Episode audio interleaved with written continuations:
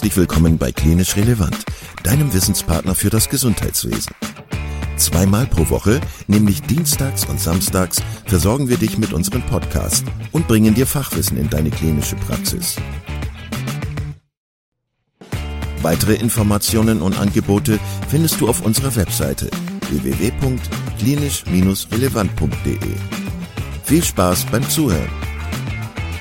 Heute mit Dr. Sophia Antonio zum Thema die wesentlichen Hormonachsen in der Humanmedizin. Dann begrüße ich alle ganz herzlich zum Klinisch Relevant Podcast und äh, freue mich, dass ihr heute wieder eingeschaltet habt. Ich habe heute wieder zu Gast die Sophia, unsere Endokrinologie-Expertin. Sophia, schön, dass du da bist. Herzlich willkommen. Ich freue mich auch und herzlichen Glückwunsch für den Erfolg vom Podcast. Das ist total schön. Danke, aber ähm, ich muss sagen, ähm, der Podcast ist ja so toll und erfolgreich, weil so Leute wie du mitmachen und ihre, ihr Wissen teilen. Also äh, ich denke, man muss dir oft und dir und den anderen, die mitmachen, kann man nicht oft genug Danke sagen. Wir haben uns heute wieder ein etwas komplexes Thema vorgenommen. Ähm, für mich äh, komplex, komplex, äh, für dich äh, natürlich nicht. Ich hatte mir gewünscht ähm, für diese Folge, dass wir versuchen, so einen Überblick zu finden über die endokrinologischen oder endokrinologisch aktiven Organe und ähm, vielleicht auch deren ähm, Hormone, die dort ausgeschüttet werden. Vielleicht auch so ein bisschen was darüber zu sagen, was die Hormone machen aber wie gesagt, es werden noch andere Folgen drauf aufbauen. Also heute erstmal so Grundlagen, äh, organbezogen, welche Organe sind endokrinologisch aktiv, hormonaktiv und welche ähm, Hormone spielen eine Rolle im Körper. Ähm, Sophia, wollen wir mal ganz oben anfangen, also äh, anatomisch oben anfangen also, äh, wenn ich mich richtig erinnere, dann wird das äh, der Hypothalamus sein und die Hypophyse sein, die eine Rolle spielen in der Endokrinologie. Ganz äh, genau. Also für uns Endokrinologen ist natürlich äh, die Hypophyse das wichtigste Organ, äh, weil dort werden auch die ganze wichtige stimulierende Hormone ausgeschüttet. Hypothalamus spielt natürlich eine Rolle. Und was ist mit Hypothalamus äh, gemeint? Das ist eine Ansammlung von hormonaktiven Zellen auf dem Boden von dritten Ventrikel und der kontrolliert tatsächlich die Hypophyse. Also das ist Ebene 1 von Kontrolle und dann kommt die Hypophyse in Frage, die die ganze stimulierende Hormone produziert. Welche Hormone ähm, spielen da eine Rolle. Also du hast gesagt, der Hypothalamus steuert die Hypophyse. Ähm, welche Hormone werden im, im Hypothalamus ähm, produziert? Das ist äh, eigentlich GNRH, Gonadotropin Releasing Hormone, äh, so dass die Hypophyse in der Lage ist, ACTH zu produzieren und das ist das stimulierende Hormon für die Produktion von Cortisol auf Ebene der Nebennieren. Äh, Hypothalamus spielt natürlich eine Rolle für die Zilldrüse mit Thyrotropin-Releasing-Hormon, so dass die Hypophyse dann TSH produziert. Also man denkt TSH Zilldrüse, ja, aber das ist nicht das Hormon, was von der Zilldrüse produziert wird, sondern von der Hypophyse unter Kontrolle von Hypothalamus. Und gibt es noch ein anderes Hormon? Also wir haben gesagt, äh, das GNRH, das ähm, CRH, und äh, TRH. TRH, die genau, drei. die drei wichtigsten, um das einfach zu halten. Und da wird es ja auch schon kompliziert. Du hast gesagt, die haben dann wieder unterschiedliche Auswirkungen auf die, auf die Hypophyse und dann aber auch im Weiteren wieder zum Beispiel auf die Schilddrüse oder auf die Nebennierenrinde. Genau, man muss auch sagen, die Mehrheit der Hormonen wirken mit Hilfe einer Rückkopplungskontrolle, mhm. damit man nicht so viel und nicht so wenig von den Hormonen hat. Und das muss alles in Balance sein. Also die Hypophyse produziert die stimulierenden Hormone und wenn die anderen Zielorgane genug ausgeschüttet haben, dann kommt mit Rückkopplung ein Signal zurück, so dass die Hypophyse nicht übermäßig viel produziert. Das ist ja auch total sinnvoll. Ähm die Hypophyse, wenn wir jetzt mal eine Etage tiefer gehen, hat ja, glaube ich, zwei Anteile, einen Hypophysenvorderlappen und einen Hinterlappen. Ganz genau. Die Adenohypophyse ist äh, auch wichtig, weil dort werden auch die ganze wichtige Hormone produziert. Also ACTH haben wir schon gesagt, äh, TSH, ähm, die äh, Hormone für die Ausschüttung von Östrogen und Progesteron, also Follikel, äh, reifendes stimulierendes Hormon, luteal äh, äh, produzierendes Hormon. Ähm, und äh, dann, wir müssen auch natürlich nie vergessen, äh, das ADH, Genau, äh, das sorgt auch für Elektrolyten und Wasserhaushalt. Und diese sind halt so die praktisch die wichtigsten Hormone von äh, der Hypophyse. Okay, sorry, wenn ich nochmal nachfrage. Ähm, also die Adenohypophyse macht die ACTH, TSH, LH, FSH. Ganz genau. Und der Hypophysenhinterlappen, wenn man so sagen möchte, der macht das ADH und genau. das Oxytocin. Ganz genau, Oxytocin. ja. Oxytocin ist gut, gehört auch dazu. Natürlich gibt es auch mehrere Hormone, aber ich rede jetzt für die wichtigsten, was uns äh, tagsüber betrifft. Ja. Okay. Damit würden wir ja sozusagen das Gehirn verlassen mhm. und äh, nochmal eine Etage tiefer gehen zur Schilddrüse. Ja. Ähm, du hast gerade schon gesagt, dass Hypothalamus und Hypophyse einen steuernden ähm, Einfluss haben auf die Schilddrüse. Wir haben ja auch schon eine Podcast-Folge aufgenommen zur, zur Schilddrüse, auf die sei nochmal hingewiesen. Also wer sie noch nicht kennt, sollte sie unbedingt hören. Ähm, da würde jetzt primär das da würde jetzt das TSH natürlich äh, ankommen. Ja. Genau, damit der Körper eigentlich, also die Schilddrüse, die wichtigste Schilddrüsenhormone produziert, T4 und T3. Ja, okay. Calcitonin natürlich auch. Calcitonin, ja. Genau, das spielt das? auch eine Rolle äh, für Knochengesundheit, für Knochenhaushalt, wenn ich das so äußern darf. Ähm, aber die wichtigsten Schilddrüsehormone, was Energie betrifft, sind natürlich FT3 und FT3, FT4. FT3, FT4, okay. Man darf natürlich auf dieser Ebene die kleinen Nebenschilddrüsen nicht vergessen. Okay, weil die habe ich nämlich vergessen. Ja, diese. Was machen die Nebennieren, äh, die Nebenschilddrüsen? Die Nebenschilddrüsen spielen eine Hauptrolle durch äh, Parathormon, also es wird Parathormon produziert und das sorgt dafür, so dass es genug Kalzium im Körper ist. Das ist auch wichtig für die Mineralisierung der Knochen und sorgt dafür, so dass Kalzium auch vom Darm absorbiert wird. Parathormon ähm, da, da kommt ja auch so eine Erkrankung wie Hyperparathyroidismus ähm, Ganz her. Äh, genau. Das ist eine pathologische Situation, bei der die Nebenschilddrüsen übermäßig viel Parathormon produzieren. Ja. Äh, und äh, dadurch natürlich werden auch die Knochen stark betroffen, äh, werden immer weicher, führt das auch zu Knochenabbau und Calcium steigt pathologisch im Blut an. Dadurch entsteht die Gefahr, dass man äh, Nephrolithiasis bekommt, also Nierensteine, Magen, äh, Ulceration, Pankreatitis, also ganz diverse Probleme. Und daher, unter normalen Umständen, ist Parathormon normal und Calcium auch im Referenzbereich. Diese Kombination von erhöhtem Parathormon und Calcium zeigt, dass etwas tatsächlich mit den Nebenschilddrüsen nicht stimmt. Ist da ähm, die Nebenschilddrüse, ist die sozusagen isoliert oder wird die auch von oben, von irgendeiner höheren Hormonebene gesteuert? Eigentlich nicht. Eigentlich nicht. Soweit wir wissen, weil ja, okay. gut, es wird immer noch geforscht, aber da spielt wohl die Hypophyse zum Beispiel äh, nicht so eine wichtige Rolle. Verstanden. Okay. Ähm, für mich ist immer noch die Nebennierenrinde, das wäre ja eine weitere Ebene, über die wir sprechen müssen. Immer auch noch so eine, wie soll ich sagen, ein Buch mit sieben Siegeln. Ähm, aber wenn ich es richtig verstanden habe, dann spielt die Nebennierenrinde ja insbesondere für die ähm, Corticoid, Mineral-Corticoid-Produktion ähm, eine große Rolle. Ist das richtig?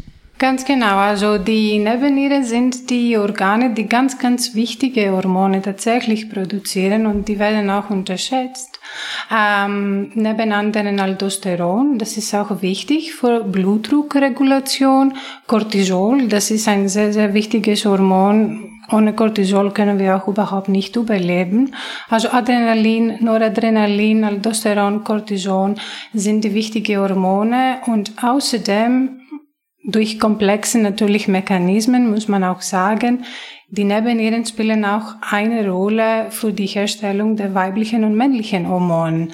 Wenn in dieser Kaskade von Enzymenproduktion etwas nicht stimmt, dann haben wir auch Probleme mit Virilisierung bei den Frauen und daher sind sehr, sehr wichtige Organe, die man auch mit untersuchen muss. Ja. Und jetzt nochmal zurück ähm, zum Hypothalamus und zur Hypophyse. Kannst du nochmal sagen, inwiefern äh, die beiden Strukturen Einfluss auf die Nebennierenrinde haben? Also, äh, auf Hypothalamus-Ebene wird eigentlich das oberste stimulierende Hormon für die Cortisonproduktion produziert, also CRH, Corticotrope Releasing Hormone. Dadurch kommt das Signal bei der Hypophyse, so dass ACTH produziert wird und als Endorgan, wenn man das so einfach äußern will, dienen die Nebenniere für die Ausschüttung von Cortisol.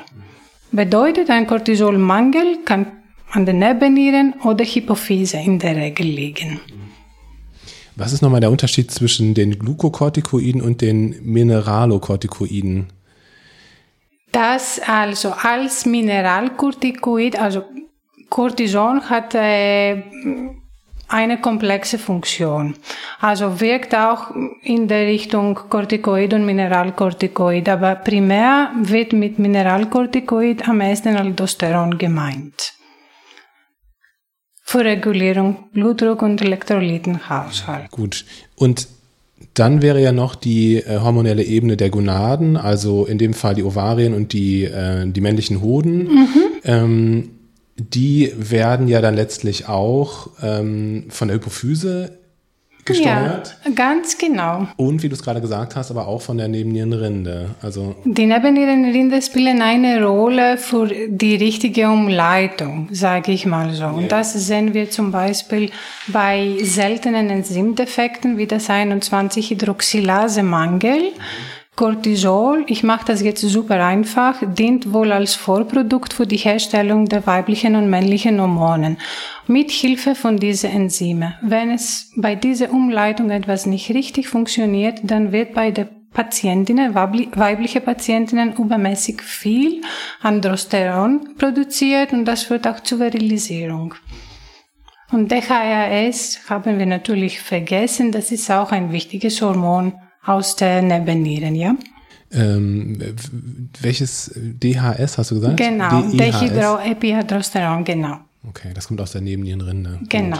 Ähm, die Gonaden verstehe ich jetzt so als ähm, Empfangsorgan und nicht als hormonproduzierendes ähm, Organ. Doch, es werden auch die Östrogene, Progesteron produziert natürlich. und natürlich Testosteron, natürlich. aber da ist genau das mit der negativen Rückkopplung gemeint. Also die Hypophyse produziert FSH und LH. Als Zielorgane dienen dann tatsächlich die Gonaden und kommt bei den Patientinnen, weibliche Patientinnen zur Produktion von Estradiol und Progesteron.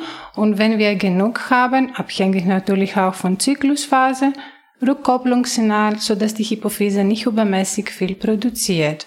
Und natürlich genauso die gleiche Rückkopplung gibt es bei Männern für die Produktion von Testosteron. Ja. Okay.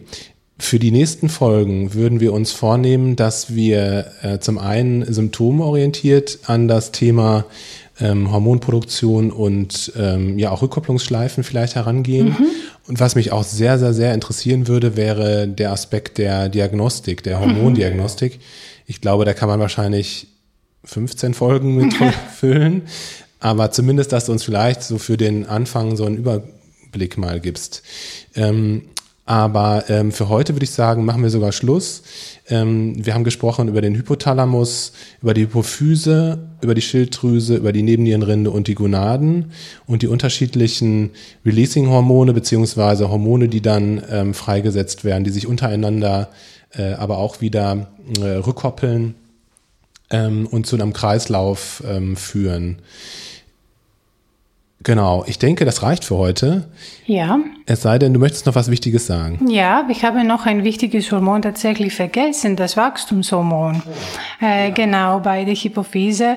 Das vergessen wir auch äh, leider häufig, weil die Probleme von Wachstumshormonen sind selten im Erwachsenenleben, aber dann ganz eindeutig.